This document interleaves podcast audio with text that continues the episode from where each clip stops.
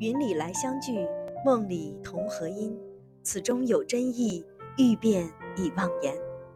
大家好，我是 J J，这里是我的播客《忘言》。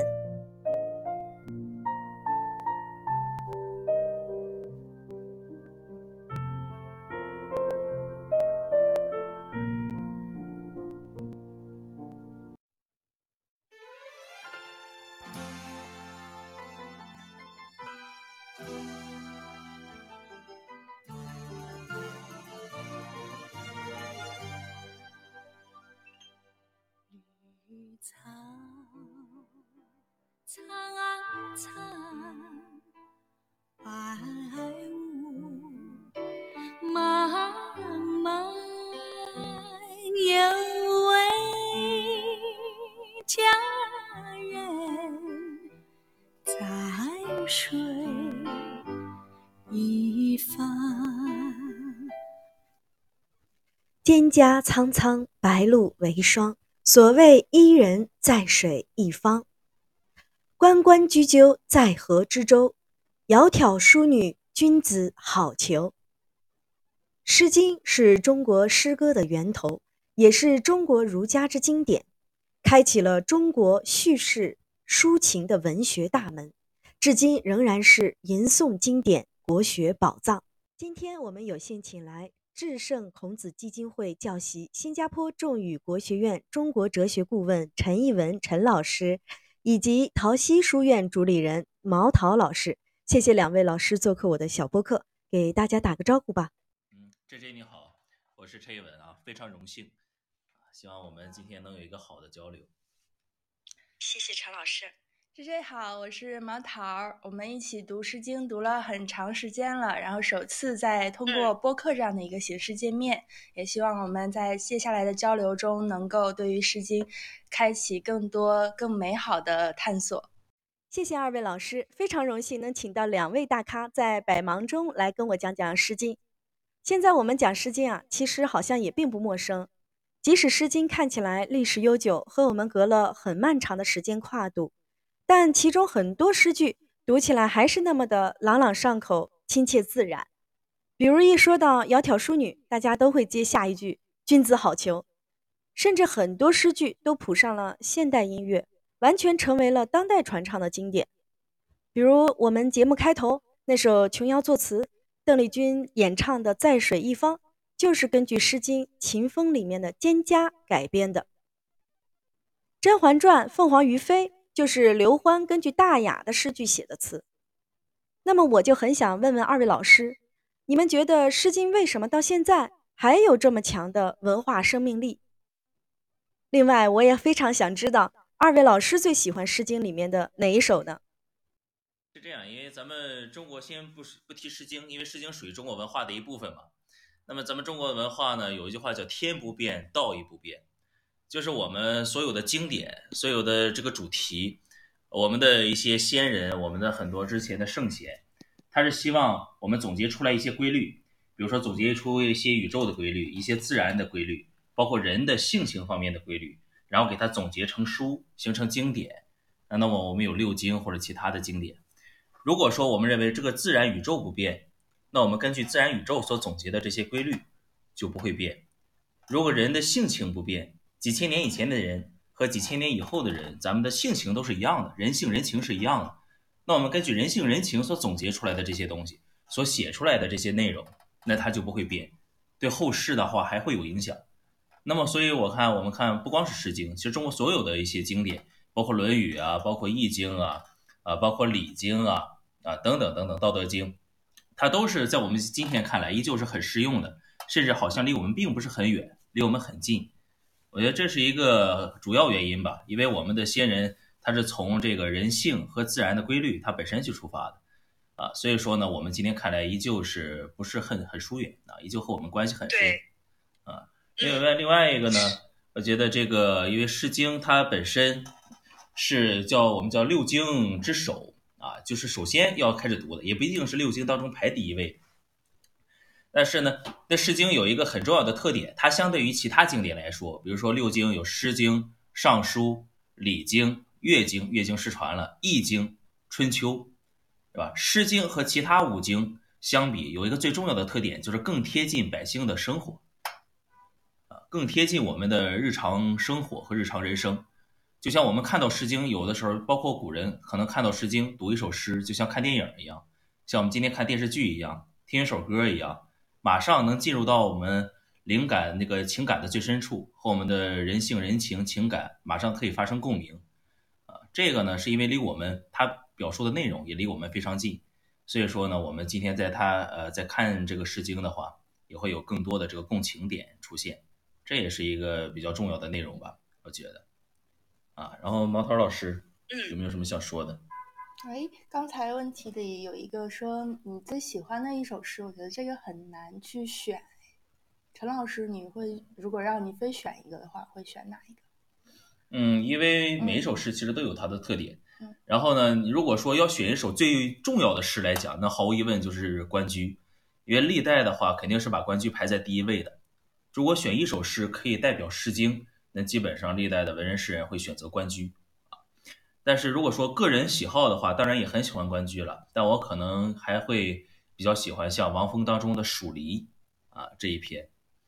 啊，彼黍离离，彼稷之苗，行迈靡靡，中心遥遥。知我者谓我心忧，不知我者谓我何求？悠悠苍天，此何人哉？啊，因为你像这首诗，虽然说它是在东周迁都之后。啊，周代开始没落了，没落了，然后这个大夫他回到之前镐京曾经的迁都之前的首都，然后看到曾经的首都已经变成什么呢？变成了一片麦地，啊，变成了一片黄米地。曾经大臣们议朝政的地方，曾经关心天下民生的地方，曾经大家一起讨论天下的地方，啊，一起抒发志向、治国安民的地方，现在呢？啊，没一个人没有，全是残垣断壁，甚至有些地方还不是农田，甚至还是荒田，啊，然后农田也长得非常茂盛了，荒田的野草也长得非常茂盛，这就说明已经过了一段时间了，就会发出沧海桑田之感了。这个我们中国人特别喜欢发出沧海桑田之感。嗯，有的时候我觉得，除了那种怀念之前的感觉，还说明一点什么呢？还说明一点，因为我们对之前有怀念，就说明之前好。我们有过兴盛的时候，有过强盛的时候，有过每个人都追求美好的时候。那么，我们对这种状态、这种环境、这种生活感到怀念，就说明我们一直会保有追求，啊，才会对现在的这个，呃，当时那个大夫对现在的可能国情啊，啊，对现在国家的没落表示不满意，表示哀叹，啊，是因为他还是会有追求，但是呢。呃，我们现在也有这样的体会，就是每一代人其实都会去说一句话，就是哎呀，我们说的这些，可能你们年轻人已经不懂了，不知道我们当时是怎么过的。就像我们现在在提当年的那些日子，我们也没有办法切身体会。就像如果这个疫情，现在我们这个疫情如果过段时间一结束了，不像现在这么严重了，再过一百年，后人再提今天的疫情，也不会像我们体会这么深。啊，如果我们到时候寿命延长了，活到一百年以后，是吧？有人活到一百年以后，啊，再回到曾经的疾控中心，可能就会发出“悠悠苍天，此何人哉？知我者谓我心忧，不知我者谓我何求？”哎呀，我还记得当时发生的那些事儿啊，记得影响出来的这些事儿，但是现在你们都不知道了。嗯嗯，但是这个是对当时经历的怀念，和蜀离不一样，蜀离是对当时美好的怀念。嗯是吧？对曾经强盛的国家的一个怀念，啊，这就导致呢，我们中国人一直在追求美好的路上一直不会停歇。就无论遇到什么样的情况，我们永远有一个向着美好去追求的一个心。我觉得这个也是非常重要的。即便感到孤独，啊，即便感到没落，但是我们很多东西是不会放弃的，还是有追求的。我觉得这个也是，呃，比较重要的中国文化当中的一个特点吧。嗯，那毛桃老师又喜欢哪一首呢？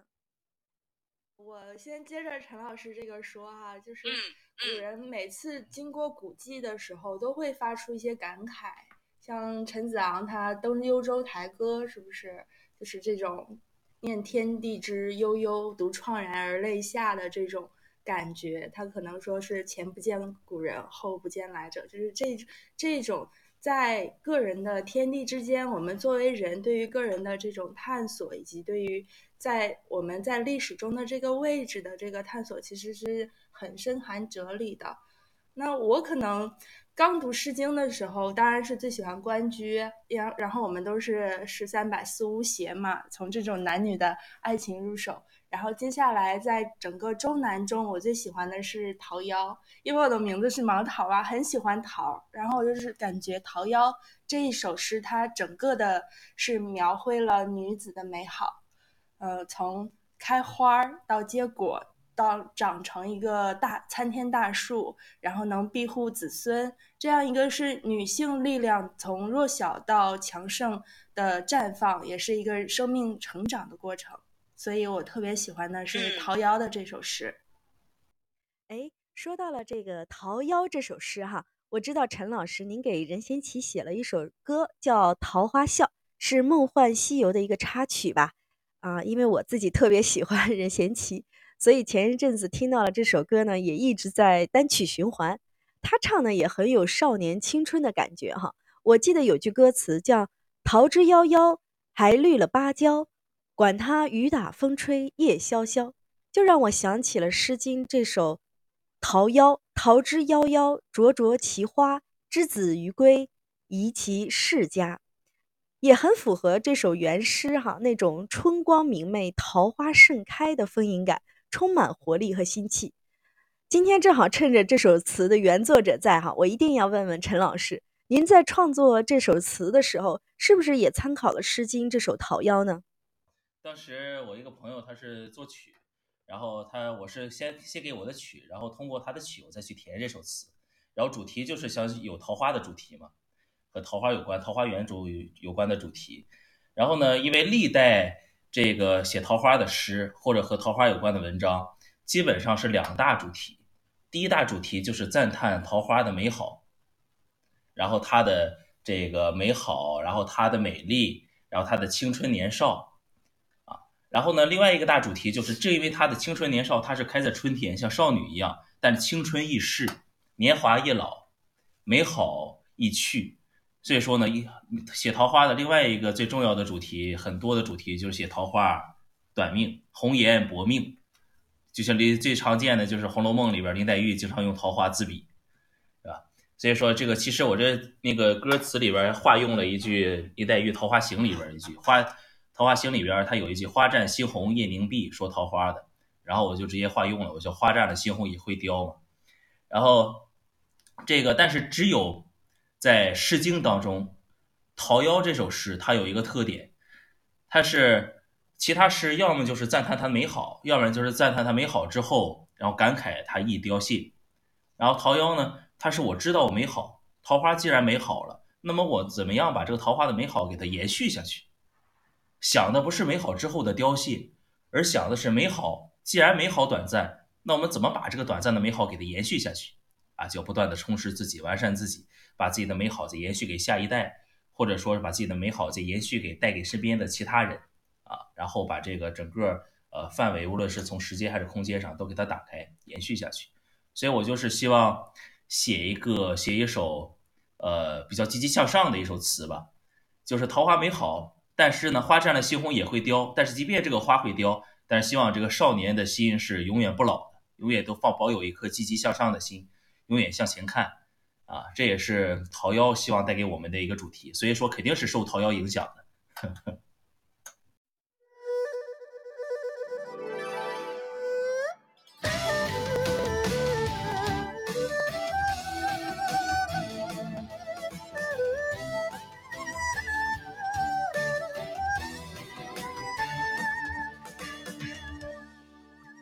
月儿在手中开呀花儿笑，云儿在那眼前睡得早，春风吹不到她的杨柳腰，在这桃花源里蹦蹦跳跳。少年你莫要归心太早，燕儿它也双双飞来了，桃之夭夭，还绿了芭蕉。管他雨打风吹也潇潇，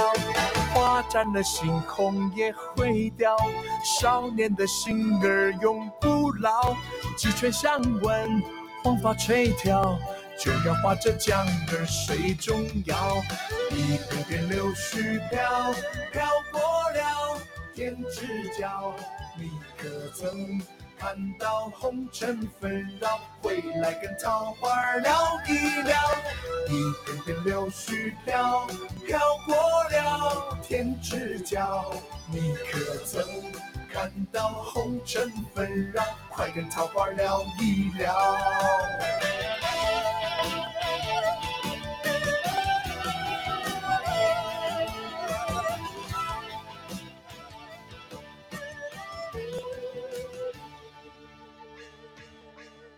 子在《论语》当中呢，曾说过：“诗三百，以言以蔽之，曰思无邪。”到了汉代，儒学又将诗奉为经。我想，刚才两位老师呢，也都不约而同地提到了《诗经》的第一首《关雎》。那么，既然孔子是编选《诗经》的人，他又说诗是思无邪，那么为什么将一首讲淑女、君子好逑的恋爱、婚姻的诗放在了《诗经》的第一位呢？其实刚才你看 J J 提出的这一点非常好。你说孔子为什么把《关系》放在第一首？你看这个其实是很多人我们读《诗经》容易忽略的部分。就是我一直提倡，不管是《诗经》还是其他经典来说，就很重要的一个是目录。就中国是很重视编纂经典的目录的，就哪首诗或者哪部文章放在最前面，第一篇都是很重要的。啊，所以说这个《关雎》，呃，历代的所有人几乎都认为《关雎》是诗经当中最重要的一首诗啊，几乎是没有之一的。而且给把它放到第一篇，然后 J J 刚才也说了，它这是一个和谈恋爱好像有关的诗，为什么把这样一首诗放在第一篇呢？这就说明我们中国人是非常重视，尤其最起码《诗经》当中是非常重视男女之道的，也就是夫妻之道，也就是阴阳和合之道，阴阳融合。就阴阳怎么样才能平衡，才能怎么样才能相处好？男女怎么样才能相处好？啊，然后呢，男女这个男子丈夫和女子妻子，他在家中的这个分工，其实在古代看来是有点像君臣的分工的。所以中国的古典思维一般都是用男女夫妻之道，其实会去比喻君臣之道。啊，就是说国君是建立国家的，臣子才是管理国家的。国君要做的事儿，你就是挑选合适的臣子，然后为你管理国家。该听臣子的要多听臣子的，啊，很多财政大权、朝政大权要掌握在臣子手里，啊，然后呢，认为这个家庭里边，其实早期的观念也是，男子是建立国家的，是一个车的车轮，带着这个家往前走；女子是管理家庭的，啊，是这个车的车厢，承载这个家庭的很多的内容，啊，比如说很多家中的财政权呀，啊，这个大事小事的这个决定权呀。很多是掌握在女子手里的，所以甚至我们看后期的《红楼梦》还是有这样的一个呃状态出现，还有就是家里管财政的是王熙凤，是吧？其他人贾琏他们想要点什么钱啊，还要和王熙凤打批示啊。所以说呢，古古人认为是夫妻之道和君臣之道是相通的，就和阴阳之道是相通的，和天地之道是相通的，就是我们中国文化的一个特点，就所有的东西都是一以贯之的。所有的事物互相之间全部都有联系，没有任何一个东西是单独存在的。我们讲夫妻，不是单纯讲夫妻，也在讲君臣，甚至在讲天地，甚至也可以涉及到宇宙方方面面啊。所以说，我们中国人其实对婚礼是特别重视的啊。然后，所以说我们这个婚礼说是合二姓之好，上以承宗庙而下以继后世也，是一个承上启下的一个礼。所以说，现在我们北方的婚礼是放在中午举行，其实受了少数民族的这个习俗影响。南方的婚礼还是放在傍晚黄昏的时候举行。这个呢是中国呃汉民族传统的婚礼的时间啊。所以说以前的婚没有女字旁，只有黄昏的婚叫婚礼。所以婚礼呢是代表为什么在黄昏时候呢？因为黄昏时候是太阳将要落山，月亮将要升起，是一个日月交替的时候，是阴阳交替的时候。所以大家认为这个时候是非常重要的一个时刻，黄昏时分。所以说呢，是一个日月交替的时候，也是男女结合的时候。又说明男子结结婚之前可以一个人说了算，等结婚之后，你这很多东西就要让家里的妻子说了算了，就不能自己说了算了。啊，和我们现在很多理解的很多中国人以前女子没有权利是不太一样的，是到了后期清代女子的权利才大幅度减弱的。啊，明清后期。然后呢，这个关雎呢，它就有这样的一个特点，因为它是，呃，你像现在西方的心理学也认为，所有的关系的核心是夫妻关系，所有的人人们的关系核心是夫妻关系，无论是父子关系还是母子关系还是子孙关系等等，核心是夫妻。那么中国人其实也是这样认为的，不是说我们中国人最重视的就是孝道，那么核心关系就是父子关系，就是母子关系。其实我们中国人认为的家庭的核心也是夫妻关系。因为只有夫妻关系和睦了，才能对上面、对老人或者对下面、对子孙，才能都起到一个很好的一个作用，才能很好的去协调。所以说，他才能在这个第一首诗选中了这个和夫妻关系、和男女关系相关的一首诗，告诉我们怎么样才能更好的处理好男女和夫妻关系。结婚之后，两个人应该怎么相处？啊，如果两个人还没结婚，你追求不到这个人，你应该怎么办？追求到了，你又应该怎么办？啊，然后呢，通过这个方面去告诉我们怎么样去。做男女之间的相处，然后呢，把自己最核心的部分处理好，然后才能扩展，才能一往无余。然后同时呢，也用这个夫妻关系去比喻君臣关系。啊，你作为一个国君，怎么样去追求好的臣子？你遇到好的臣子，你是不是按照自己的意愿就强加给他，让他过来帮自己干活？还是说，如果应该如何尊敬他，应该如何追求他？追求到了之后，又应该和他怎么样？啊，人家才能心甘情愿的帮你管理国家。是吧要多么的去尊敬他啊，多么的爱护他等等啊，所以说这个呃关雎呢，它是因为有这样的一层作用，既讲夫妻之道，又讲君臣之道，又是阴阳和谐之道，所以说呢，它是非常重要的，放在第一撇。那么关于思无邪呃这件事儿呢，你像呃孔子评价诗呃关雎，他说这首诗是乐而不淫，哀而不伤，就是这也是中国文化的一个很核心的一个观点啊，就是中中庸之道。什么叫中庸之道呢？不是现在我们理解的是老好人，哎，他说的也对，他说的也对，啊，这个不叫中庸之道，这个叫手鼠两端，是吧？我们也是不提倡。中庸之道呢，就是无过无不及，我不做太过分的事啊，不做太过分的事就是比如说，哎，我吃一个苹果，我已经饱了，但是我看别人手里还有个苹果，我不高兴，我想把他手里那个苹果也给他抢过来，这个就是过了，啊，这个就是过分了，啊，那这个就不是中庸。啊，中庸就是不做，我快乐到一个程度合适了，我不快乐，我悲伤也要控制在一个范围之内啊。比如说这个父母去世了，或者这个家里有亲人去世了，守孝三年可以了，你再不出不出去工作，那自己也没饭吃了啊。三天不吃饭，然后为了表达自己的孝义可以了，要不然的话刚去世一个你也要去世啊。所以说这个快乐也是。啊，快乐要也要分场合。别人参参加别人丧礼的时候，我如果看到一个笑话，我在那哈哈大笑，别人不拿棒子把你打出去就不错了。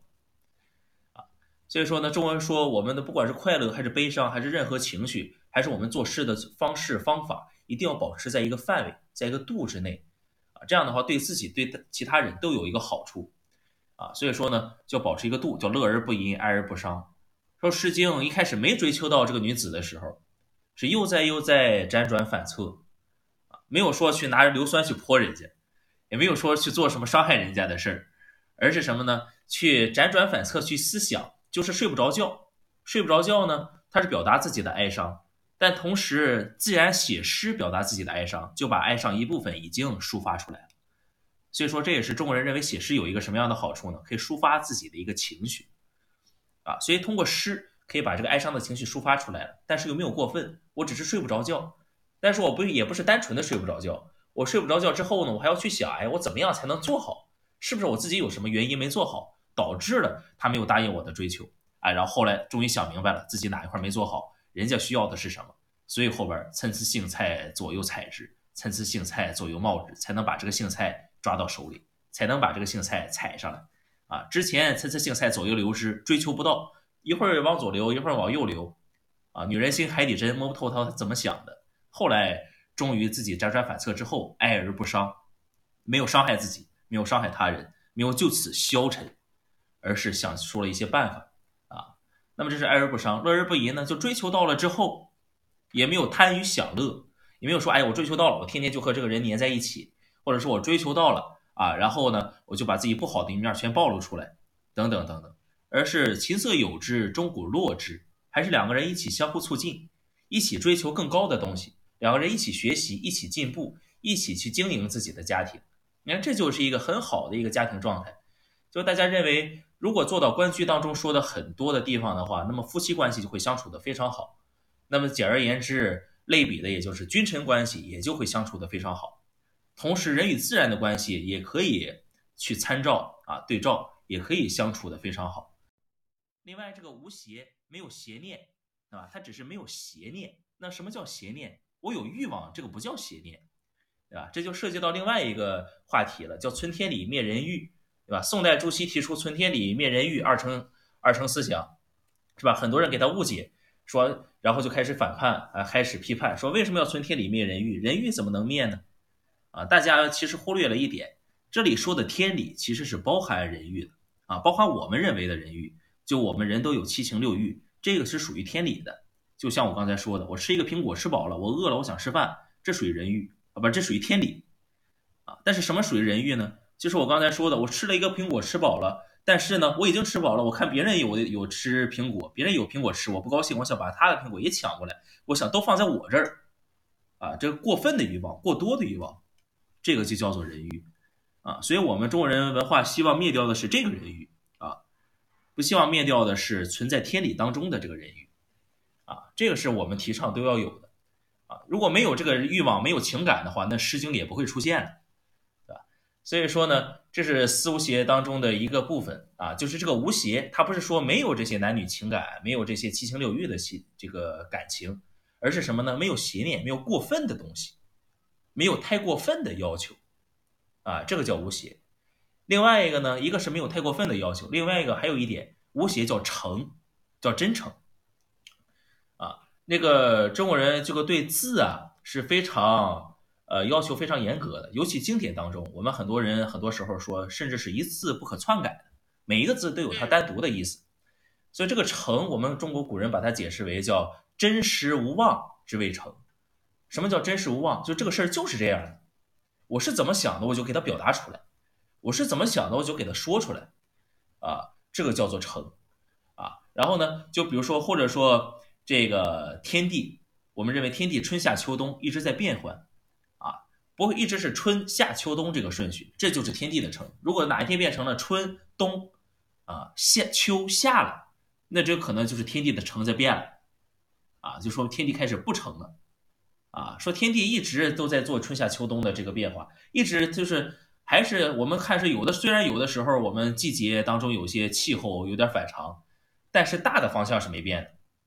所以，我们不能光看一些小的细枝末节，还要看大的方向，是吧？大的方向，它是在表达自己，天在表达他的情绪，在表达他自己的一个想法。那人也要在表达他的情绪，表达他自己的想法啊。然后呢，通过诗歌给他表达出来。虽然有一些有有的时候有一些夸张啊，有的时候有一些比喻，有的时候呢可能会说一些我们看似好像不对的话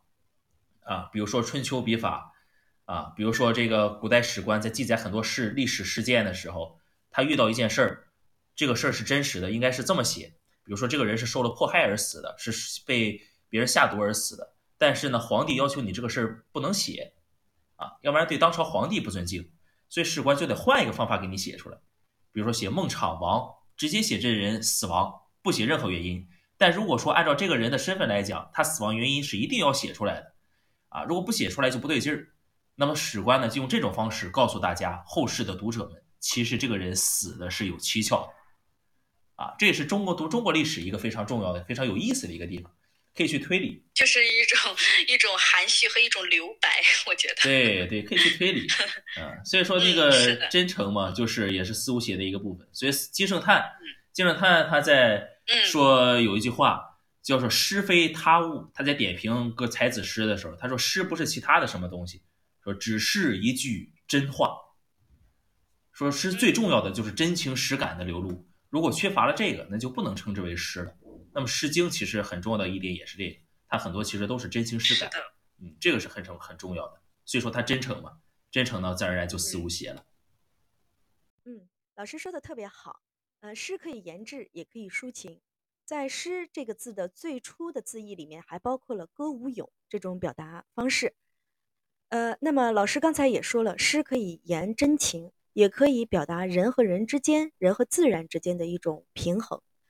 呃，那么后来呢，很多文人也都引用诗来作为自己诗句里面的啊表达方式。比如最著名的曹操《短歌行》“青青子衿，悠悠我心”，也是借了《诗经·正风》里面的《子衿》这首诗，啊，来表达了他的一个政治抱负。呃，包括呃，孔子在和他的学生子贡啊讨论治学的时候呢，嗯，子贡也引过诗：“如切如磋，如琢如磨。”其实呢，和这个诗的本意呢也相去甚远了。那么陈老师，我不知道您有没有这种感觉？很多后面的文人啊，呃，或者是其他的人在引用《诗经》的时候呢，呃，往往存在断句取义或者断章取义的情况。嗯，其实这是一点，其实这属于一个学术问题了，就是属于什么呢？就是其实历朝历代呀，就是像刚才 J J 说的，有一个很重要的点，就是大家其实任何一个人其实都会去断章取义的，但是所谓的断章取义呢，就是把这，比如说我想引用一句话。但是呢，我把这句话可能它的本意不完全是这样的，但是呢，我还保留它的本意，但是我在给我给这个诗呢自己在做一些发发挥，自己在做一些呃这个解读，然后为了表达可以更加更好的去表达我的思想，作为论据去表达我的思想，这个在尤其在诸子百家当中是最最常见的，无论是墨家、法家啊，甚至当时的儒家。啊，当时诸子百家时期的儒家都会去引用前朝的一些经典，无论是《诗经》还是《易经》还是《尚书》等等等等，会引用很多当时的经典当中的字句啊字词，然后来表达自己的观点。但是很多时候是断章取义去用的啊。但是呢，呃有一个特点，就是古人的断章取义和我们的断章取义还是有区别的，因为古人的断章取义呢，它是保留了它的本意的。啊，基本上是保留了他的本意的，只是自己做了一些解读啊，一些引申。但是我们现在的很多断章取义呢，其实是几乎有一些，甚至是完全背离了这个诗或者这个字词的本意的。为什么呢？这有一个很大的原因，是因为我们现在很多人啊，他是我们的学习的内容或者对这个古文的经典的了解程度不如古人啊，所以说有的时候我们会一拍大腿啊，一拍脑瓜想出一个答案。那么这个答案很有可能是不符合当时情境的，啊，但是古人虽然他会断章取义，但是他会去找符合当时情境的这个答案去解读，呃，比如说这个呃，刚才呃提到的曹操的所经常引用这个《诗经》里面的这个句子，啊，这个其实化用也是很常见的一种写诗的方法啊，但是曹操可能化用的比较多，他可能整段的引用，然后呢？这个，比如说，比如说他其中引用的一句是吧？这个“青青子衿，悠悠我心”啊，“但为君故，沉人沉吟至今”啊，后边又有“悠悠鹿鸣，食野之苹”啊，“我有嘉宾，鼓瑟吹笙”，都是化用的啊。然后呢，就单说这个“青青子衿，悠悠我心”啊，曹操写的是“但为君故，沉吟至今”啊。那么《子衿》是正风当中的一首诗，是吧？“青青子衿，悠悠我心，纵我不往，子宁不亦因”啊，也可以读成“子宁不嗣音”。那么这首诗呢？呃，为什么我们大家现在很多人会认为曹操引用的他引用错了呢？其实是因为我们现在理解错了，是因为曹操其实他引用的没什么太大的问题，因为古人所有的呃几乎所有人引用到《子衿》的时候，都是会表达是表达一种求贤若渴的心态，因为这首诗它的本意其实就是表达赐学校费和一种求贤若渴的心态。为什么我们现在把它理解为？呃，情感诗了呢，因为也是受到当时的一个特定时代下的一个思潮所影响，啊，特定时代下的一个思潮，然后大家都追求爱情，所以说《诗经》里边所有诗，大部分诗全变成爱情诗了。但是其实我们的感情是很丰富的，有师生情，有亲情，有友情，啊，有君臣情，有故土情，啊，等等等等。那么这个呃，《子衿》当中可不可以表达爱情呢？当然也可以，啊，但是呢。中国的就像我刚才诗呃说的，所有的诗歌甚至所有的文化，它都是一体的啊，不是割裂的。我既可以表这首诗，既可以表达爱情，也可以表达君臣之情。那么《紫金》这首诗，它有一个特点，就它描写的是紫金啊，青青紫金。那么青金这种服饰呢，它在明代的时候是男子士人常用的服饰。明代男子主要穿四种服饰嘛，青金啊，道袍、衫、直裰。啊，这是清代的文化人常穿的四种服饰，那么青金是其中一种一种，所以大家认为啊，如果对照明代的话，或者后世的话，青金这种服饰是可以，就是就是可以代表男子的啊，代表有才的男子。然后呢，肯定这个青青子衿，悠悠我心，这很像女子对男子的倾慕之情嘛。但是如果放在周朝那个时代，放在当时的那个时代下，所以我们读一首诗或者看一篇文章，一定一定要尽量的追溯追溯到他当时的那个时代啊，追溯到他当时那个时代呢，了解他的时代背景，了解他当时的一个语境，他字词的含义，他的一些生活习惯，他的一些呃所有的事物器物。啊，还有动植物、花鸟鱼虫，所有的这些东西和现在的一些区别，那我们就能推断出它是可能想表达的一些本来意思。啊，比如说这个紫金啊，青金这个服饰，它在周朝在当时和后世不一样，当时指的主要是当时太学生的校服。啊，所以说当时指青金，一提到青金，所指代的就是什么太学生，啊，就是大学生。啊所以说呢，这首诗既然指青金，就是和太学生有关，和将来的人才有关，还不是现在的人才，和将来的人才有关啊。所以说呢，说青青子衿，悠悠我心，说你这些学生啊，实在是牵挂在我的心里。然后后边纵我不往，子宁不来，因为当时是在正风嘛，正风还要考虑当时郑国的一个情况，郑国后来没落了，然后呢，呃，学校也败落，所以很多人不爱去学习了，所以说呢，就有了青金这样一首诗。说因为学校荒废了，然后老师在学校里边，或者有一些爱学习的同学在学校里边，就去呼唤那些不来学校上课的那些同学，说我们天天都在这等你，即便我不去找你，但你为什么不来了呢？啊，因为青金是很特点的，是很明显的是有一个特指性的，指当时的太学生，啊，说你这些学生怎么还不来学习啊，不来上课，不来精进，那么将来的国家怎么办呢？就更完了，啊，说一日。这个调息榻兮，在城阙兮，啊，因为城阙是可以一个登高望远的地方。古人不像我们现在游乐设施这么多，城阙除了登高望远，还有一个很重要的一个特点，就是可以远望，是古人的一种消闲手消遣手段，啊，休闲方法，啊，登个高望个远儿，啊，看看远处，啊，是一种休休那个休闲，类似于我们现在上网吧。是吧？当时很多学生上网吧，说调戏踏戏，在城阙戏。你天天出去玩，天天在城阙调戏踏戏。而且“挑踏”这两个词本身是有一种轻佻的那种活动的那种呃感觉意思的。说你天天出去玩啊，那么将来就很有可能怎么样呢？一日不见，如三月兮。啊，就像我们说，学如逆水行舟，不进则退。可能一天不来的话，可能就像后倒退了好几个月一样。啊，当然呢，也不一定。完全就是讲赐学校费，因为当时郑国的确是学校荒废了。虽然说不一定是绝对就是赐学校荒废这样一首诗，但是呢，青金在当时的确是指太学生的啊，主要是特指学生这个群体啊，所以说肯定是和人才有关的。所以说你看，这就是古人他虽然说也会断章取义，曹操断章取义成什么呢？断章取义成这个青青子衿，他不指学生了，而指什么呢？而指我想追求的人才，但是和之前是有关系的。是出于他之前的，是引申出来的。但我们现在很多时候呢，因为我们还没有深切的去研究以前的那些文献，以前当时的生活背景、当时的生活习俗、当时所用的器物、当时所穿的服饰，所以我们一拍大腿想出来一个答案，很有可能是和以前相去甚远的。这是我们现在很多时候断章取义会容易出现的一个问题。所以其实《诗经》当中有很多诗，其实都存在这样的一个问题啊。但是呢，这个都不如《青金》这首诗。这么明显，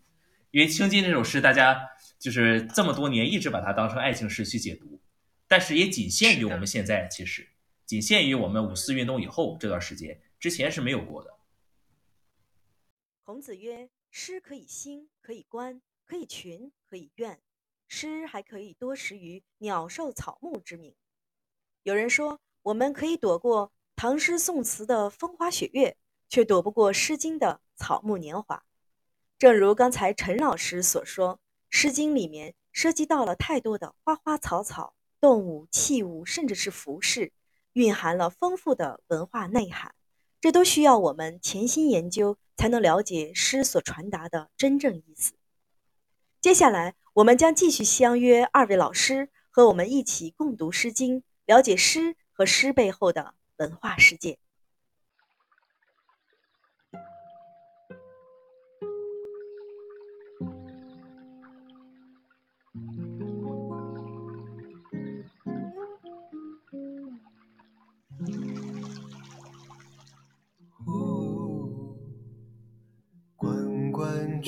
酒，在河之洲，窈窕淑女，君子好逑。参差荇菜，左右流之。窈窕淑女，寤寐。求